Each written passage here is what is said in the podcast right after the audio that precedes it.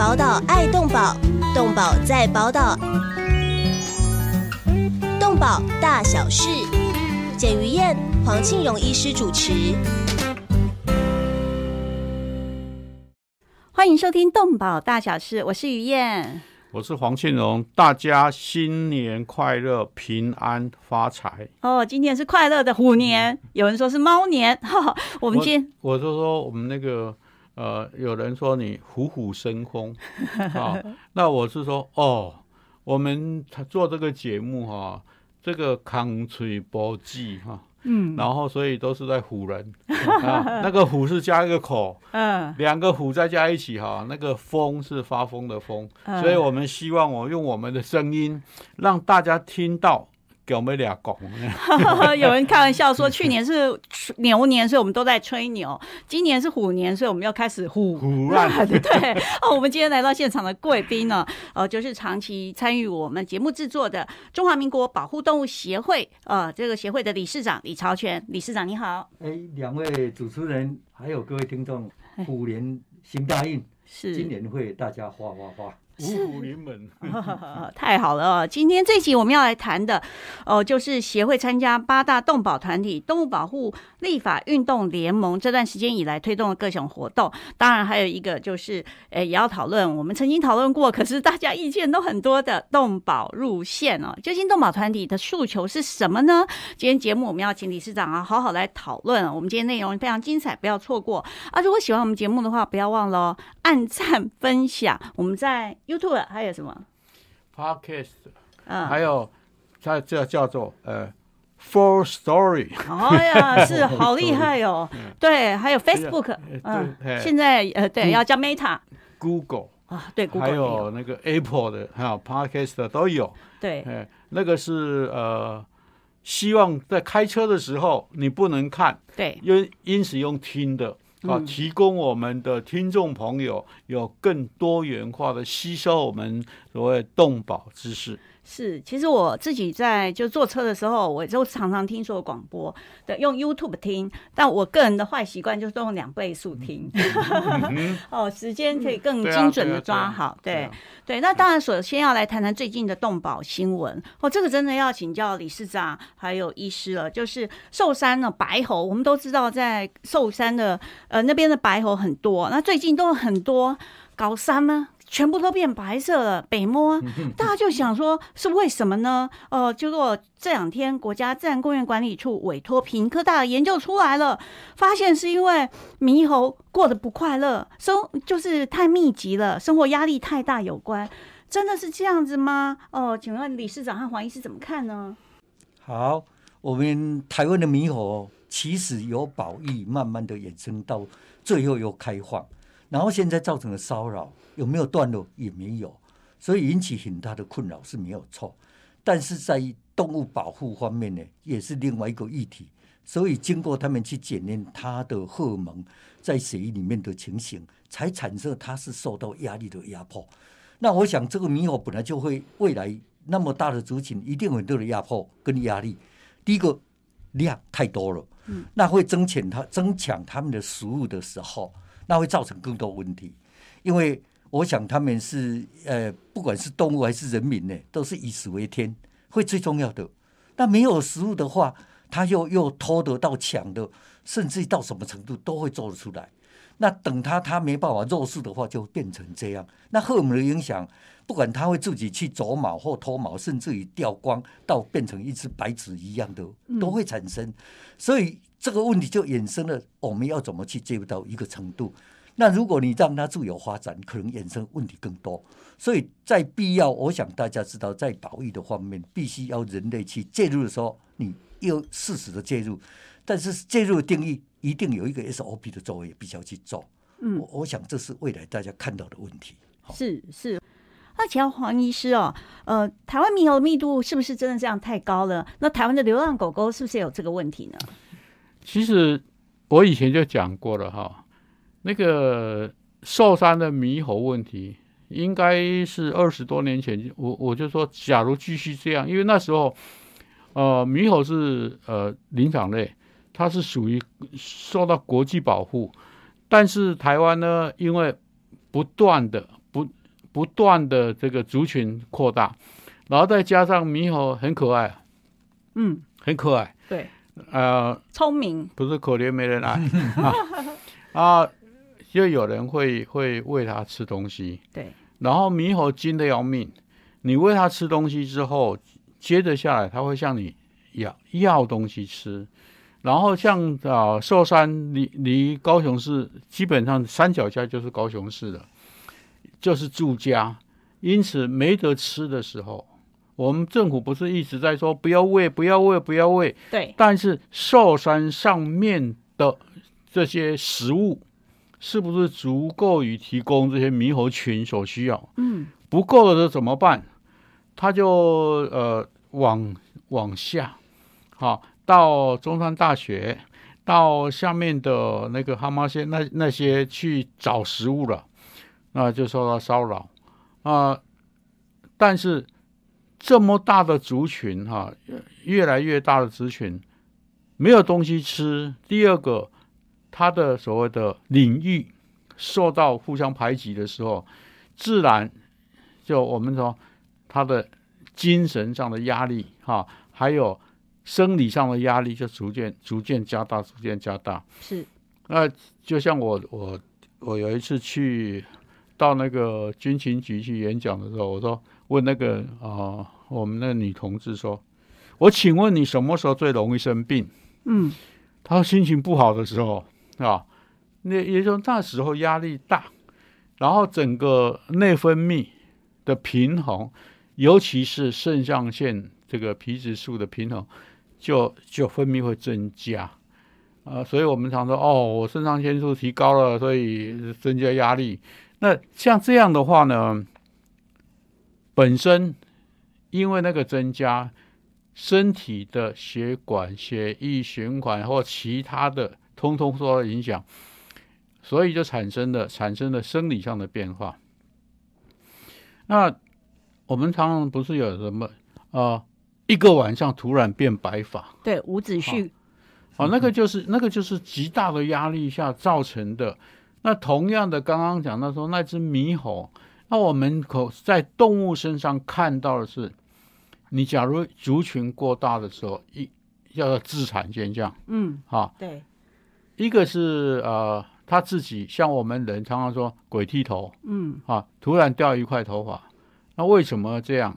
就是比如说是呃某个地方的微血管受到这个呃呃肾上腺荷尔蒙分泌以后，嗯，血血液这个血管收缩，对，然后血液不流畅，就那个地方就就掉头发哈。对，那我们在鸡群里面看到最多是说互相啄啄毛、啄羽嗯毛。对，那在野生动物方面，我们真的是叫自残现象。嗯，同样的，这个猕猴本身就是自残对，啊啊！我因此我我们知道，我们除了动物保护以外，我们人类，我常常说，我们人类的手过度深入到动物是去干预动物的生态行为，嗯，是不是适当的？对，我们再来就是讲到说流浪狗。对，我是一直在致力说要没有流浪狗的人，哈、所以在二三十年前，我就在呼吁呼吁说，哦，我们要倡导家犬绝育。我们当时在台北市，我们也在台北市兽医师工会哈、发起说，哦，呼吁市民带他的狗做绝育工作，嗯，然后请台北市政府来帮我们宣导。不用他花钱哦，嗯，我们自己印那个优待券，帮忙宣导。那时候我们物价便宜嘛，所以一只母狗才六百块哦。啊嗯，但是台北市政府呢说，哦，那个叫图利里面的行为，啊，不干，东怕西怕，怎么做得了事？嗯，是不干，不不用他花钱哦，嗯，他他都都不干。到现在，你你想想看，到现在为止，台北市政府每年要花多少千万来补助绝育工作？对，哈、早期没狗不多的时候不做，现在才来开始后面补。因此，那你说我们的狗，我们的狗流浪狗会不会有压力？对，当然会有。这个嗯就是我们在宣导动物福祉的时候说，我们不是要五大自由吗？对，那你他连第一个，你族群大的时候，领域的领域生活领域就缩小，缩小就是压力。所以在我们公立收容所啊，本来从关一只的关到两只、三只之后互相打架，那个打架行就是压，就是因为这些压力产生的防自我防卫的行为。嗯，那在野外呢，你它领本身狗是一个有社会阶级的这个这个啊，有有有社会社会阶级的这个动物动物族群，他们三不五时就会去抢要做老大。嗯那我们上次讲那个日本的猴母猴当老大一样，对哈、对，它本身狗狗为了为了什么？第一个为了食物，第二个为了领域，第三个为了保护它的后代，嗯，第四个繁衍后代，因此它就会抢着当老大，那就打架。同样的，在野外，我我观察它族群大概七七只、六只、七只左右。你过大的时候，第一个打架打输的就可可能你乖乖的没有关系，你要是继续挑战，可能就被逐赶出去了。因此，为什么说我们流浪狗会分群，就像蜂王分群一样哈？它会分到别的地方去，逼他去继续流浪是，啊。那这些现象，我们我们要这么多流浪狗啊，就是不是就变得这个样子？那对流浪狗是公平的吗？我们做从开始做节目到现在为止，我们的宗旨是让希望让动物活得更快活。对，那活得更快活，人是一个智慧的动物哈、高级智慧动物。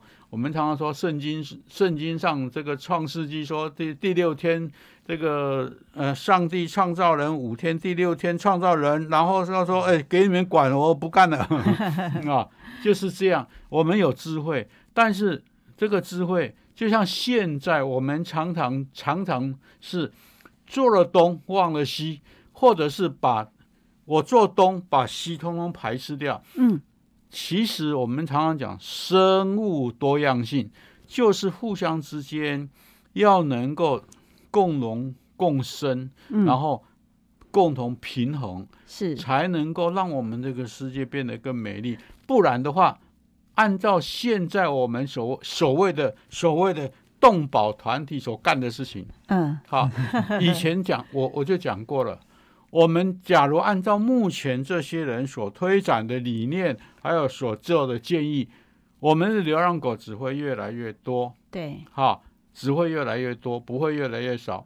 那事实上，呃，某种程度的证明，自从所谓的很高尚的公益收容所零扑杀之后，我们整个野外的野外的这个啊、流浪动物的数目有在增缓慢慢的增加。是，那这些增加，我们有这些人有没有做呢？有，他说 TNR，嗯，好、我常常说 TNR 很好，问题是 TNR 只是短暂，然后某一个地方，我想我们哦理事这个理事长一定感慨不是也很，理事长个，因为他们呃那时候赖赖清德当市长的时候 有做过重点，而且非常有秩序、很科学的去做这些事情啊，然后做成说就做 TNR，然后整个后后果现在的结果是什么？我在想说，哦，我们下一段先请他谈，对。哎，对啊，还有一分钟，理事长要不要先讲一下？现在我们中华民国保护动物协会，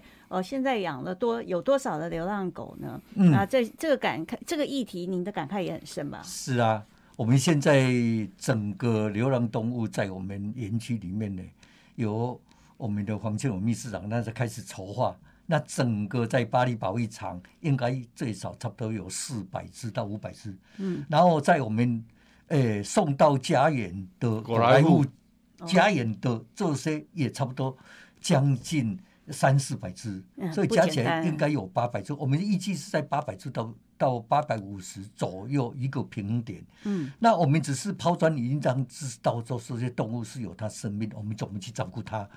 然后，既然我们生了他，就是要照顾到永远。那这个让大家知道，不是把生命就结束掉就好了，而是怎么去让他有这个五大自由，也跟着国外这一个理念在走一个未来的一个价值观。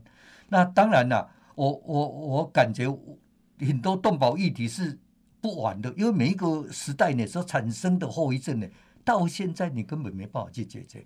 所以我常跟他们讲，我也是一个务实的动保工作者。嗯，哦，动物保护的工作我是务实的，所以有问题我们必须解解决它，这才是我们要的一个方向。是我们今天访问的是中华民国保护动物协会的理事长李朝全李理事长。我们接着还要讨论很多有关于动保议题，不要走开哦，休息一下，马上回来。动物保护工作不仅仅只是关心流浪猫狗而已，而是包括了在天空飞的、地上走的、水中游的各种动物。在专业化时代，从事任何一种物种的保育工作，都需要专业的人才与大量的物资长期的投入，才能显示出成效。成立一甲子的社团法人中华民国保护动物协会所秉持的宗旨是公平、公正、公开、透明、公益，对所有善款都善尽了管理与运用的责任。为了让协会发挥更大的功效，继续为社会做更多的事，急需要社会各界大力支持，捐款专户社团法人中华民国保护动物协会。划拨账号零一二九六六六五，或拨打捐款专线零二二七零四零八零九零二二七零四零八零九。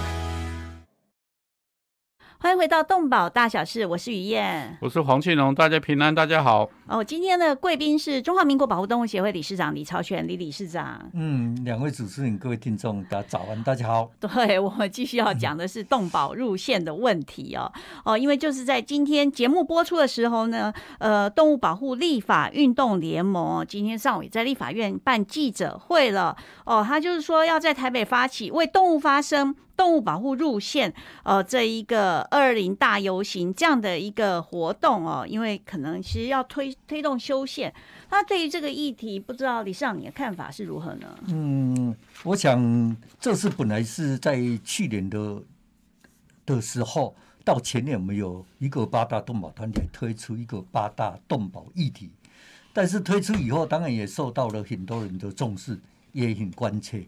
那这里面有第一个重要议题就是动保路线。嗯，那时候当然的动保路线是一个比较单纯的一个，希望能够借着这一个宪法的保障，让动物也有一些福利可言。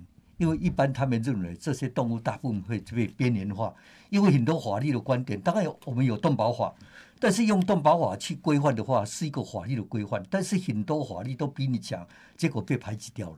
所以不管是资源，不管保护都没有到位。那这里面他们是希望说把它入线，他们就谈到这是一个价值观的问题，因为入线的议题不是那么简单，连一个十八岁要入线来改变的话，都还一些问题。嗯，但是我想，我这里面有一批人，当然他希望是啊，用这个价值观来看，还有环境保护，还有生态保护，都全部结合起来，这样的力量会不会够？所以他们就开始在设定说，那我们应该把它推。那这一次在推动保入线的时候，也遇到很多困难。他当然，我想一个高超、一个价值观很高的话，我们都是予以认同，我们也尊重他。而且每一个人都有集会游行的权利，我们也都尊重。但是像这个议题，我想我比较务实，就是说现在遇到问题太多了，为什么不先解决这些问题？为什么一次要弄进去？啊，坦白讲，大家也知道，你动保路线是不是就可以把动动物这些问题解决了？还是没有？哦啊，当然有这个高超了，我们都认同。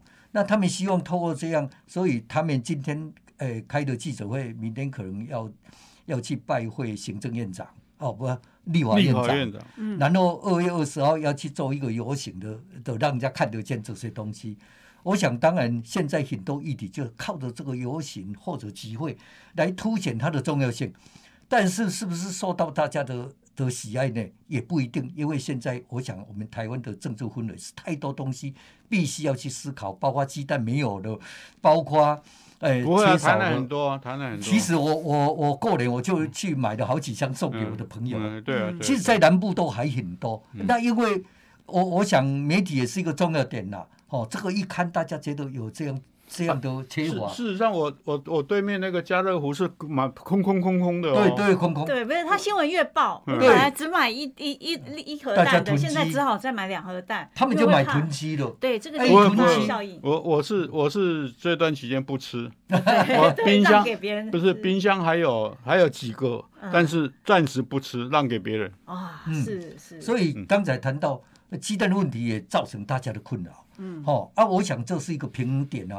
未来可能很快这个温度一降的话，它产蛋率增加就差不多可以解决了。没有那么快。哦啊，另外一个就是说，现在还有很多问题，包括核实的这个福岛的核实哦要进到这边来。其实讲到核实，其实如果在安全，我们也要要有一个科学根据跟各方面的资料来做一个评估了哈。所以这些问题会不会影响到你动保本来就被边缘化的地方？那你要把它抬到抬头，会不会被边缘化？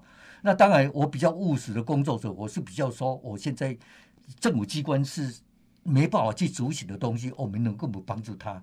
包括那时候在黄秘书长在讲这些零，要希望未来就是不要尽量不要安乐死，要怎么来做的整体性哦，这些都问题哦啊，到现在产生问题更多的时候，我觉得我们现在刚流浪狗每一年咬死，然后让人家车祸发生，或这些问题都层出不穷，都没办法解决。为什么不从这边来？哈，所以我是比较从务实的方面去走。嗯，然后另外还有更多的东西哦，包括你宠物登记，包括这些都没有做到位的时候，坦白讲是一个问题的务实。现在的动物动物问题就是一个务实度的问题。是那行政机关它也有一些解释，因为这部分他们人力给他的这么少的人力，他有办法去做很多工作。哦，他必须要结合很多的动保团体、很多外面力量来做，但是在结合可能产生了有一些的差距，或者歪掉了，就没办法去完整的呈现那一个啊、真的是能够做到一个务实的程度，啊，这打了折。所以我常在讲，其实哦，哦，我说活该哈、因为当时当时我就愿意说，我们我们的动保法已经乱七八糟，那么政府主管、中央主管机关应该第一个找学者，因为学者知道真的知知道那个法律定定的那个字眼哈、那个法官才能执行。第二个动保团体哈、然后一方面大家集合起来，去演你逐条逐条，然后去写你是一个能够执行的法律。法律不能执行，我告诉你啊，我这边有德国，我们一直一天到晚讲德国，德国的动保路线，他们德国是，他把自然环境和这个动物的的这个福祉方面是融合在一条法律里，如此而已。哈、他是为了后代子孙，因此我们要保护自然环境的生生活以及动物。那假如台湾这样，我我是觉得台湾要要要要路线很简单，因为我们到最后面第十三第十三章以后哈，有那个什么呃国防啦、外交啦、这个教育文化啦，然后社会福利啦、边疆啊，这那再多一篇叫做环保环境与动物保护篇。嗯哈、然后要做什么？其实要回到我我说，假如这样的话，我们要争取的，现在争取的时候一个经费嘛，嗯啊、那经费我们是不是就可以效法那个教育文化说，我们在中央总预算要百分之十五，有没有执行？哦，所以哦黄医师具体提出了修宪动保路线的不是啊就是说条文吗？还是动保法？你要路线，对，我路线的法也很简意是什么？对啊对它入立法立法的主要意志要能够做到有什么好处啊？要讲出来啊。然后第二个，我常常说，我们动保人士和环保，以前那个刘明龙啊，嗯，我们互相在争取呃、前环呃，保局长，现任环保局长，对，那时候那时候刘明那个时候龙哎对哎还是那个沈世宏的秘书还是什么？哦，那个时候那时候在争取这个呃那个福特公司的一些奖金补助的时候，后面真的我说明龙，你你环保做得好，动保照样会提升，所以通通给你 OK，我 无所谓，啊，就是这样。但是我们现在我们的动保人士就拼命在上街游说什么啊，光一个动保法就已经没有把我们的猪、鸡、牛、羊是不是是不是也在动保法里面的经济动物有没有保护到？后现在不是要说要成立说什么宠物保护科吗？那这些不用保护吗？实验动物要不要保护？我们的展演动物，像像那个那个呃动物园那些动物要不要保护？当然要啊，嗯，对，但是他们有没有想到，我们所有的动保法里面，我一看，是本来是四十条，现在加加那边就不到五十条，那我一看，基本上通通都是在讲宠物，其他的很像都不是。啊，因此我说，假如我们要从事动物保护，要把它路线，那路线这个层级。你必须要把所谓环境保护的意识、议题，或者是经费，或者通通进来一起做，你才会完整哦。哦，所以所以就这个动保，如果入线的话，那今天来到现场两位专家，要请教理事长和王医师。好啦，我们现在假设要入线的话，哦，因为其实我们知道有很多要做的事情太多了啦。哦，那如果退一万步讲，现在要推动入线的话，第一个当然是简易型的哦，就是说。嗯，就揭示一个大纲、一个方向来这样来写啊，因为要把推动中华民国的宪法要任何修改，真的是难上加难。那所以当然要要怎么写呢？理事长你怎么想呢？当然，大家就推出了好几个方案，包括简易型的或者比较精进型的。嗯，但是其实，在我们台湾的氛围，真的有时候很难，因为在守法跟执法的程度不像。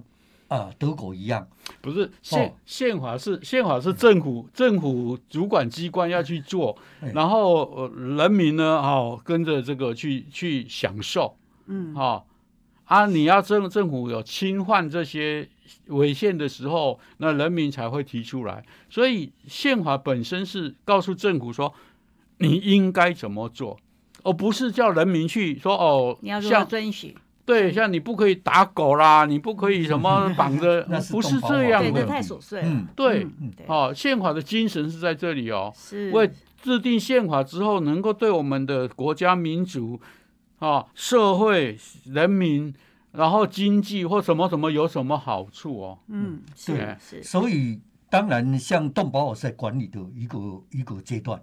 那其实动保你也看到，都在管理人，他不是在管理动物。大部分的管理人比较多，所以那个上次那个我们那个呃政委不是说哦以以后真的要抓人不要抓狗，哦，然后然后当然如果你宪法去保障，我我想也不是只有动物，它包括环境，包括很多的野生动物，包括很多的海洋动物，我想是整体性的宪法应该是一个广义的方式去看待这个这一个议题，所以这里面必须要有所斟酌。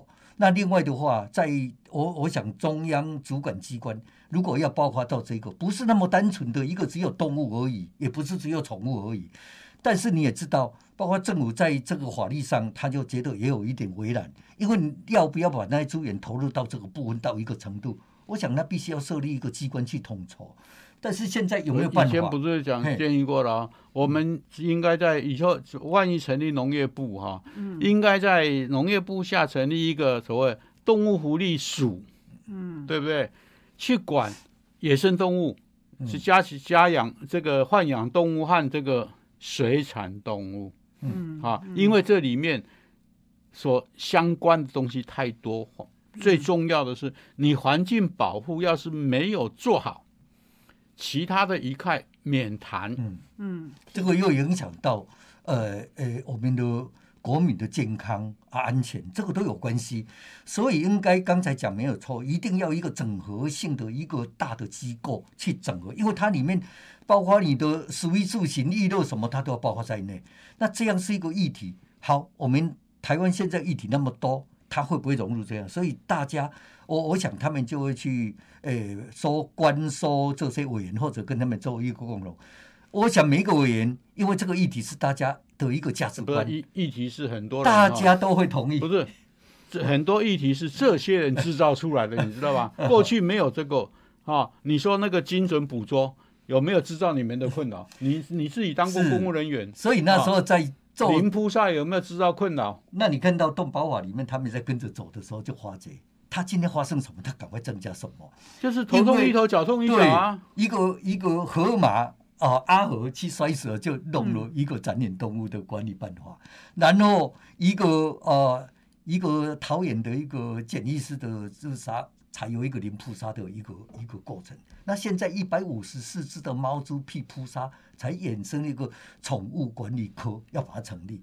那这只是头痛医头，脚痛医脚，能不能整体性？这是未来必须要去思考的。对，在台湾哦，其实要推动一个观念和一个社会的改变，通常是十年、十五年的大工程啊。一个比方说塑胶袋啊，或发电等等，每一个改变哦，都是千头万绪，非常辛苦哦。所以，我们今天在谈到呃动保路线哦，我想其实就是。动物保护这个运动是我们常年还是要继续努力的目标啦。那所以等一下我还要再问问呃两位来到场的贵宾哦，就是除了路动保路线之外，我们还可以怎么做来提升台湾的动保成绩呢？休息一下，马上回来。动物保护工作不仅仅只是关心流浪猫狗而已，而是包括了在天空飞的、地上走的、水中游的各种动物。在专业化时代，从事任何一种物种的保育工作，都需要专业的人才与大量的物资，长期的投入才能显示出成效。成立一甲子的社团法人中华民国保护动物协会，所秉持的宗旨是公平、公正、公开、透明、公益，对所有善款都善尽了管理与运用的责任。为了让协会发挥更大的功效，继续为社会做更多的事，急需要社会各界大力支持。捐款专户：社团法人中华民国保护动物协会，划拨账号零一二九六六六五，或拨打捐款专线零二二七零四零八零九零二二七零四零八零九。欢迎回到动保大小事，我是于燕。我是黄庆荣，大家平安。哦，还有我们今天的贵宾是中华民国保护动物协会理事长李朝全李理事长啊，理事长刚刚就提到了，呃，当然动保路线他接住了一个很高的标杆，那路路也会蛮难走的。我想这一次动保团体上街头之后，这我看这是十年跑不掉了。哦，通常一般是浪费生命，我保证十年以后还是一样。哎，但是哦我自己很喜欢看他们这呃保护动物的游行，像包括哇，就是看到各。各个 狗狗、猫猫啊，还有各种的造型出去，对对。啊，其实它就是那个那个那个嘉年华活动，不应该这样，那个应该要很欢乐的嘉年华。对对，我喜欢看那种嘉年华活动，所以要请教理事长，除了动保入线哦，当然就是那是一个路径。那现在我们要怎么做，可以提升台湾的动物保护的实际的动保的福利，然后也可以让台湾的动保成绩有所提升呢？嗯，动保入线他们的游行起来一定会。很多很多可观的这种一个大的一个嘉年华一样，然后包括他们也有很有动保入侵的歌曲，我想也相当呃有一些创意的哈。那不管怎样，这些是一个价值观的未来式，我们就尊重它。那目前我觉得很多必须要去务实处理的，还有太多的东西，包括我刚才讲到流浪狗咬伤那么多人，但是为什么还不？你看一个车祸，他们就觉得说，哎，死了一个人都很重视。那被咬死这一一场场在上演的都没有中断的时候，我们该怎么去做这个工作？所以变成一个务实的工作是很重要。然后在动保法，如果以动保法来讲，它我们叫做法定的工作，包括你要宠物登记，包括你要绝育，包括你不可以虐待、骚扰，哈，甚至于伤害，这些东西都在里面有接触的很清楚。但是真的，大家有没有去做到？我想没有啊。没有的话，行政机关也会讲说，因为我们人力跟经费不够。好，这个如果要统筹，这个工作，我想也不是只有单一农委会能够解决。那大家也知道，很多地方其实最容易知道流浪狗在哪个地方，为什么都让它在生了。那这个就是长期来把它衍生的这一个，诶，最后的一个一个后果，必须要后面的人来承担了。所以流浪狗那么多，它又衍生很多，有人又又讲一个不好听的话，他如果今天养了狗，你没有处罚我，我我生了狗就把它丢掉了，我没有贼意啊，你处罚不到我啊。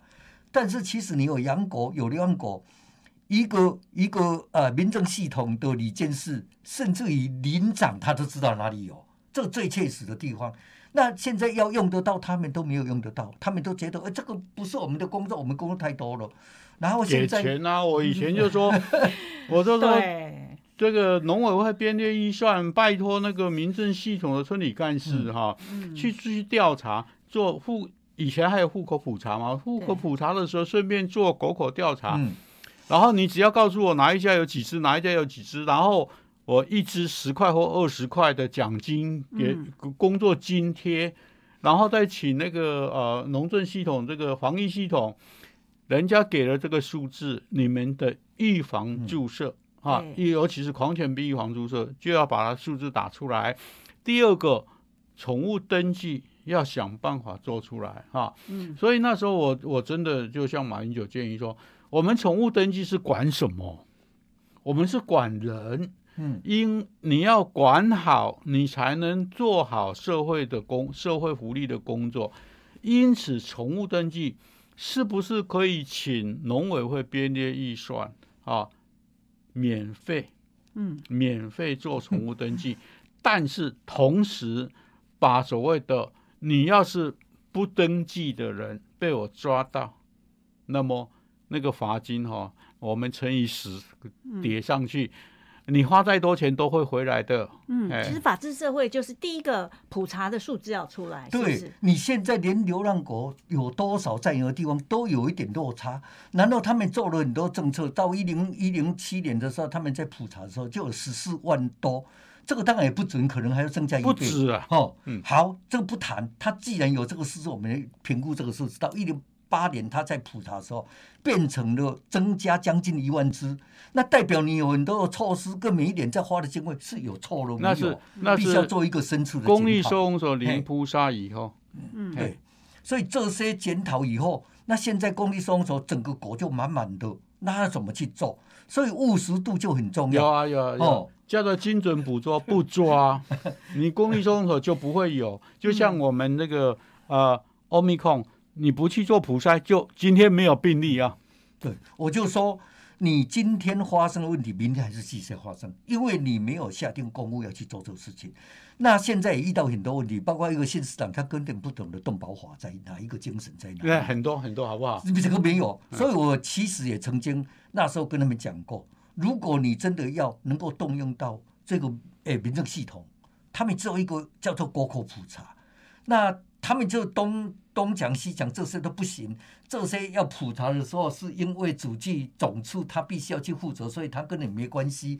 这民政系统因为民政的管理，他太多的东西跟你的关系。不是，这这这这个农委会是告诉我，我们又没有法源依据，所以、哦所以那个动保联盟干嘛？像这些就要给他法源依据啊。哦以前我们立动保法就这样，台北市政府说白秀雄说我没有法源依据，我说没有关系，我们写给你，对不对？其实真正要去做法源怎么样？有一些当然会，他们觉得是扰民的，但是你地方自治法，你稍许可以提出到一个程度，你要不要做而已。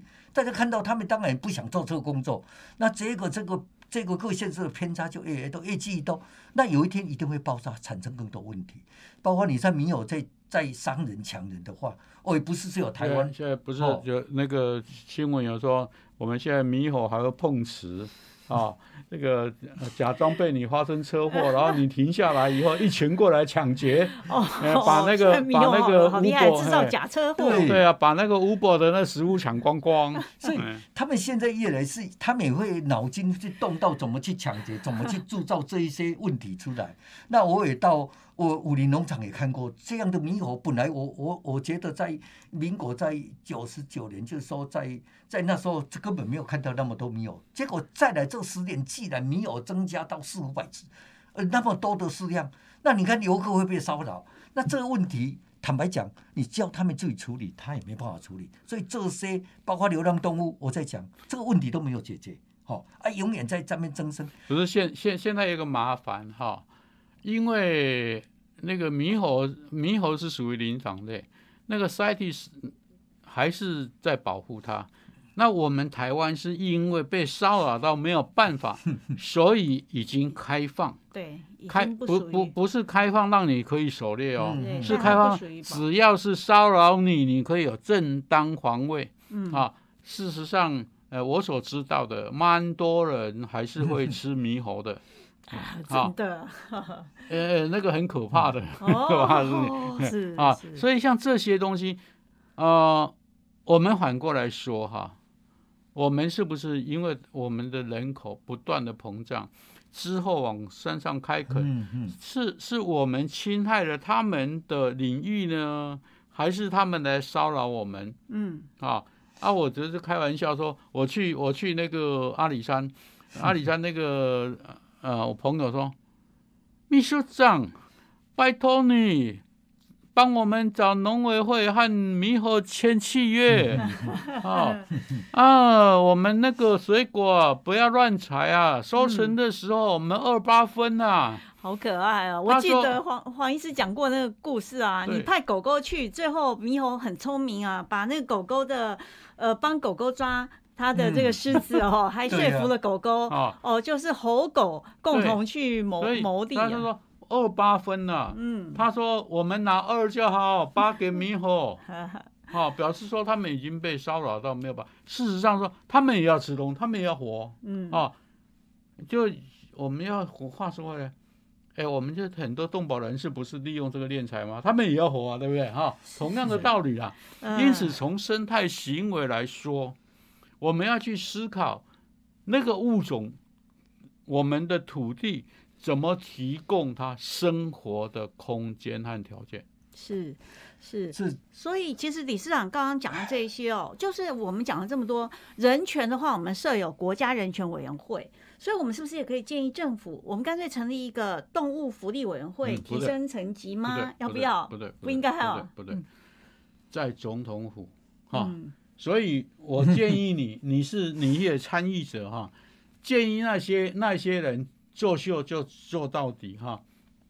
我们建议在总统府成立一个这个环保与动保这个环境与动物保护委员会。嗯，好，反而快，而不那个不用不用立法，你知道吧？那个只要他们觉得哎，这应该的，很快就处理出出来。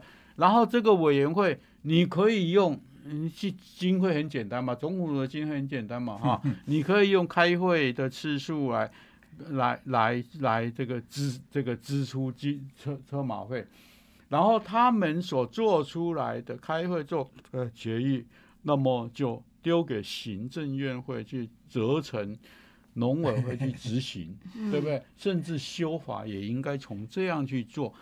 就修动保法就好。所以黄医生很了解整个行政流程啊，就是你在要推动一个改变，当然了做一个是社会运动，一个去游行啊，这个是是说服人民的。但另外一个方面去说服政府部门的，其实从总统府成立，真正一个委员会，这是一个很快的方法。没有错啊。所以问题就是说，政府你要不要做而已啊？不是你们哦，到现在为止没有人提出来啊。所以你真的想要做的话，来我。弄一个临时的委员会把你成立，这不是临时偏执。那偏执完了，如果这一个都可以，下面可以执行到一个程度，这一个就会解散，也可以这样做。但是就是要不要做，那有没有迫切性？就是你应该动保团体从这边来走是另外一条路，因为行政机关才有公权力跟着执行的资源。行政机关是行政机关是不会搬石头砸脚的啊，最好是没事，哎。啊，这个议题因为牵涉到很多的冲突，所以一般人都不想去碰它。如果一个行政院长跟你讲说我要做这一个，把它做好哦。啊，以前像像我我那时候的赖清德当市长，他就讲过，如果这个是大家不想做，但是我觉得必须要做的，我就是要做。那这样你下定决心，我想没有人不把它做好。那在更多的办法，会想出更多周延的办法来解决这个问题。所以，我们现在目前就是说，我们的果莱物推到高雄市，是在帮助他。其实要做一个样板让大家看，因为我们也发觉，呃，延延明区的话，真的他们对这动保意识是很很薄弱啦。我一看的话，全部都没有决议。那家里面的不是他们不是没有，是根本就算是想要决议，找不到兽医师，他也不要，不是找不到兽医师。第二个。有我我不是讲过吗？有些人认为说狗要是淹掉了，会呆呆的，不会看家，它去受累用啊。结果我我发觉我这个就是要教育，所以我们也狗来物就推到那边。结果我发觉他们很多资源是没有好好的利用而已，真的是可以帮助我们很多，而且我也帮助这些农民能得到有一点经费，让他生活可以过得来。所以他们帮我们变成，所以所以我就说一个我们的狗来户设计是说用他们的土地。用他们的能力，然后用他们的资源呢，帮助政府好化整为零的去去收容这些流浪狗。啊，我们只要是全台湾找一万家果园，然后一家二十只狗，啊啊，我我们的流浪狗按照政府的统计，流浪狗就解决掉了。嗯，今天是提出了解方。对，但是。接着我们就是要努力的去挡，啊，努力的去挡，说我们的家养的家犬猫真的要严格执行绝育的问题。我告诉你，不绝育谁谁罪过最大？兽医师的罪过最大。你也当台南市的兽医师工会的理事长哈，因此拜托，哎，好好的宣导，是因为我们我我说我宁可看得少。看得好，而不要看得很多，什么都看不好，还要买一堆，花一堆钱来增加设备，然后呢，啊，能不能回收？对，那还有一个是动保主管机关哦，现在是农委会畜牧处的动物保护科，李市长是不是觉得也应该 提升层级呢？啊，医师怎么看呢？等于这个，等一下我们再，你稍微稍微想一下。不然我们时间这一段的时间到了。对，我们想觉得呢？他们他们，我就说他们遇到问题才成立。那他们希望未来如果农业部成立是有一个动物保护科，但我觉得这个都没办法解决问题，因为你那个如果可以结合刚才讲的，不管是自然保育，不管是环境，不管是动物，这是一个整体性的一个工作。你把它弄起来一个署的话，我觉得你投入经费，而且。未来就是说，大家也知道养了以后就需要做什么工作。未来如果没有做，就必须要去处罚，哦，要处罚。他也怕处罚，那一处罚的话，就你先给他一点萝卜，再来一个棒子一打的话，我想是可以达到目的。那。我这未来就是说，他们在设计的时候应该有整体性，不是单一性。是，今天真的非常谢谢中华民国保护动物协会理事长李朝全李理事长来到我们节目哦。我们今天讨论的议题非常严肃，可是很踊跃，很精彩。下下一次来继续，对，哎，内容更深入。是，下个礼拜我们同一时间空中再会喽，拜拜，拜拜，谢谢。